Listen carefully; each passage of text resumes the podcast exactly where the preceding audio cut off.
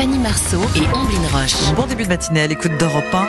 Il est 6h10, dernière ligne droite pour le Festival de Cannes. Demain, rideau, la cérémonie de clôture va démarrer à 20h30 et on saura enfin qui euh, est la Palme d'Or cette année. Bonjour Simon Rio.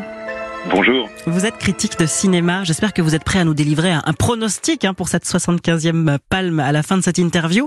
Mais je voudrais Oh, d'abord, je voudrais d'abord revenir avec vous sur cette édition canoise, édition de, de renaissance presque après deux ans de pandémie. Comment le public et, et les invités dont vous faisiez partie ont- ont-ils vécu ce festival 2022 Eh bien, écoutez, c'était euh, c'était une grande question, un grand point d'interrogation. Après une année, une édition précédente qui était, on va dire, une édition de combat où il était il était question de réussir à montrer que le festival pouvait se maintenir. Là, on était tous curieux de voir s'il allait nous montrer dans quelle mesure allait-il réussir à exister dans des conditions sinon normales, mais en tout cas d'un semblant de retour à la normale. Et ça a été une édition extrêmement impressionnante. D'abord parce qu'elle était pléthorique. On n'a quasiment jamais, sinon jamais vu autant d'œuvres présentées venant d'endroits aussi variés, de destinations aussi différentes et surtout autant d'œuvres aussi réussies. C'est-à-dire qu'il y avait, que ce soit en compétition officielle, ce qui est logiquement la sélection dont on parle le plus, mais dans toutes les sélections parallèles, énormément de longs métrages d'une qualité souvent assez impressionnante. Donc c'était une édition, oui, euh, assez ébouriffante de par son ambition et de par ce qu'elle a réussi à atteindre euh, en termes de, de, de capacité à nous dire que Cannes est encore et demeure aujourd'hui le festival le plus important et le plus prestigieux pour ce qui est du cinéma international. Mais Cannes a 75 ans. Comment, comment réussit-il à rester à la mode, à entretenir justement cette image? Eh bien, c'est un euh, c'est un exercice de funambule qui est parfois critiqué parce qu'on entend souvent dire oui, ce sont souvent les mêmes qui reviennent, un petit peu comme si on reprochait à Roland Garros de ne pas obliger Nadal à jouer les bras dans le dos. Euh, mais c'est aussi l'enjeu toujours de renouveler, de renouveler les, les metteurs en scène et les autrices qui sont qui sont invités à Cannes. Il faut bien voir, par exemple, que cette année en compétition officielle, il y avait beaucoup de metteurs en scène qui étaient en compétition officielle pour la première fois, que ce soit Ali Abassi, que ce soit Tarek Saleh, que ce soit Saïd Roustahi. Il y avait beaucoup de nouveaux venus, mais aussi, mais aussi de metteurs en scène et de réalisatrices prestigieux, prestigieuses comme Claire Denis, comme David Cronenberg. Bref, des attendus, mais aussi des nouveaux venus. Donc euh, Cannes, c'est aussi finalement le festival de, de la jeunesse aujourd'hui. Oui, bien sûr, et c'est mais c'est indispensable pour un pour une manifestation euh, qui encore une fois a ces ambitions-là en termes de représentation, de puissance artistique et de fenêtre sur le monde. Il faut à la fois inviter, réussir à inviter à obtenir les films les plus attendus, mais aussi vous parliez de Top Gun Maverick, mais il y a également Elvis, de grands films populaires. Je pense également à Coupé de Michel Hazanavicius qui faisait l'ouverture, c'est-à-dire que il faut permettre à tous les cinémas d'exister et d'exister pleinement. Et d'exister sur les réseaux sociaux, notamment. Cannes a été très présent sur les réseaux sociaux cette année en termes d'image, c'est efficace.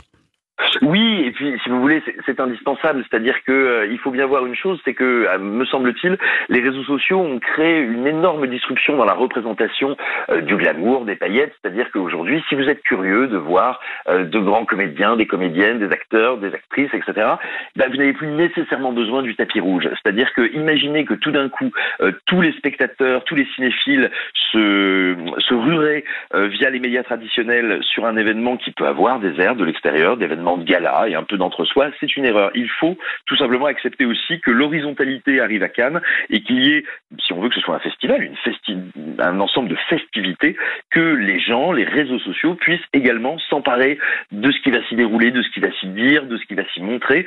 Et, et je pense que Cannes, alors on fera le bilan euh, dans les mois, dans les semaines à venir de comment euh, comment ça a fonctionné cette année-là, mais il est évident qu'une manifestation de cette ampleur ne peut pas prétendre et ne doit surtout pas, je pense, prétendre euh, se restreindre des réseaux sociaux sans couper. Alors pour le coup, euh, parmi ce qu'on a vu et ce qu'on a entendu, il y a beaucoup de politique. Il y a eu des grands moments politiques autour de la guerre en Ukraine notamment, avec euh, des incursions sur le tapis rouge pour dénoncer l'agression russe. Et puis Volodymyr Zelensky, le président ukrainien, également comédien, faut le préciser, qui ouvre le festival. C'était attendu ça? Alors, attendu, euh, je n'irai pas jusque-là, parce que tout simplement, on ne savait pas quelle forme cela prendrait. Euh, traditionnellement, Cannes essaye toujours, si j'ose dire, d'être à l'heure de son époque. Et, c'est assez logique, tout simplement parce que il y a ce que le festival fait de lui-même pour imprimer une couleur, pour imprimer euh, une attention, pour tout simplement pointer le regard vers des événements, vers des situations que le festival veut mettre en avant ou dénoncer. Et puis, il y a aussi un fait, j'ai presque envie de dire, de l'ordre de la physique, c'est-à-dire que comme c'est la manifestation culturelle dans l'année où vont se trouver le plus plus de caméras et le plus de regards dans le monde, naturellement, ceux qui ont un message à faire passer essayent de le faire passer à Cannes. Et enfin, quand on accueille des œuvres qui viennent du monde entier, il y en a aussi beaucoup qui nous semblent politiques tout simplement parce qu'elles nous apportent un autre regard. Vous avez parlé de l'intervention de Zelensky, mais il y a peut-être eu quelque chose d'encore plus fort et important qui a été fait à Cannes. Il a été présenté le film du documentariste lituanien Mantas Gvedaravicius qui s'appelle Mariupolis 2. C'est un documentaire sur ce qui s'est passé à Mariupolis. Il se trouve que bah, ce documentariste est mort en le filmant. Il est mort en avril. Et effectivement, le fait de montrer ce qu'on appellerait un bout à bout techniquement un film n'est pas terminé, qui est inachevé, était pour le coup un acte politique peut-être, je dirais, encore plus fort et plus dans l'ADN du festival que la simple intervention de Zelensky en cérémonie d'ouverture. Et ça fait rêver aussi tous les jeunes réalisateurs qui voudraient aussi pouvoir euh, dénoncer, euh, parce que c'est vrai aussi que le cinéma sert à ça beaucoup, à dénoncer ou en tout cas à illustrer la société d'aujourd'hui. Absolument, et c'est ce qui a été encore une fois assez passionnant.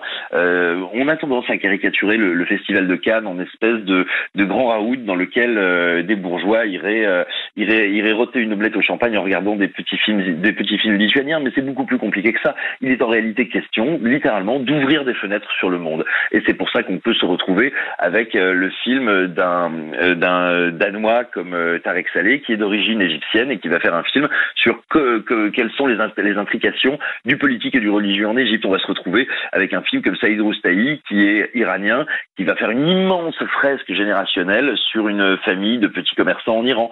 Et ainsi de suite. En réalité, nous, on peut avoir le réflexe de, se dire, oh oui, c'est social, c'est politique. En réalité, c'est avant tout des auteurs qui nous parlent de ce qu'ils connaissent, de leur monde, de la société qui est la leur.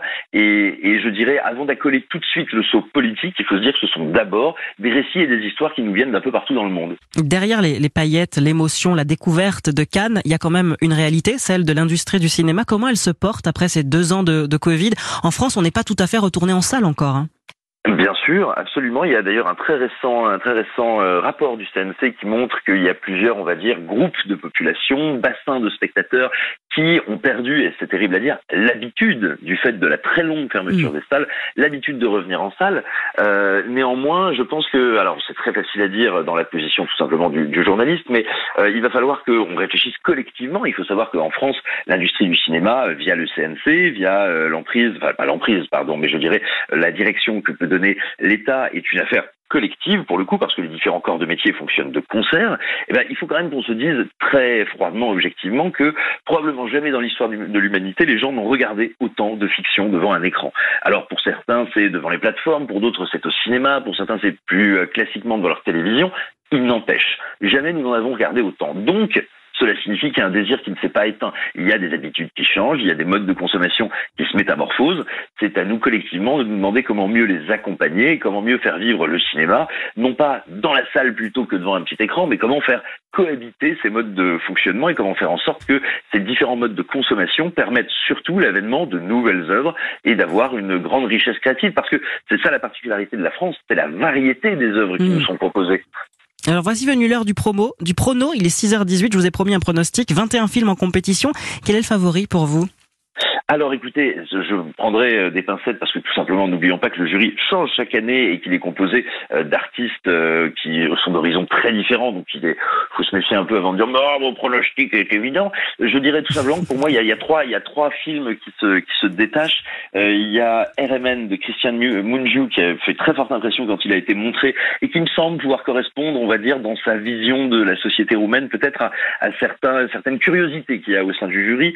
je pense que euh, Leila's Brother de Saïd Roustahi, de par à la fois le regard qu'il pose sur l'Iran, mais l'ampleur narrative qui est la sienne et son ambition euh, peut vraiment emporter les gens. Et puis n'oublions jamais le fameux coup de l'émotion que nous fait toujours la sélection officielle en présentant un film en général assez bouleversant dans ces dernières heures. C'était le cas de Close de Lucas Dont. Mhm. il suffit d'aller sur les réseaux sociaux pour voir qu'il a bouleversé beaucoup de gens qui l'ont vu. Et effectivement, il faut bien se rappeler, voilà, c'est très long Cannes, c'est quand même 12 jours à voir 5 films par jour. Et effectivement, un gros coup de larmes, un gros coup d'émotion comme ça à la fin du Belge Lucas Dont, Merci beaucoup Simon Rio d'avoir été avec nous sur Europe 1. On verra si votre pronostic, si vos pronostics se confirment. Bonne journée à vous et bonne cérémonie de clôture euh, du Festival de Cannes demain soir.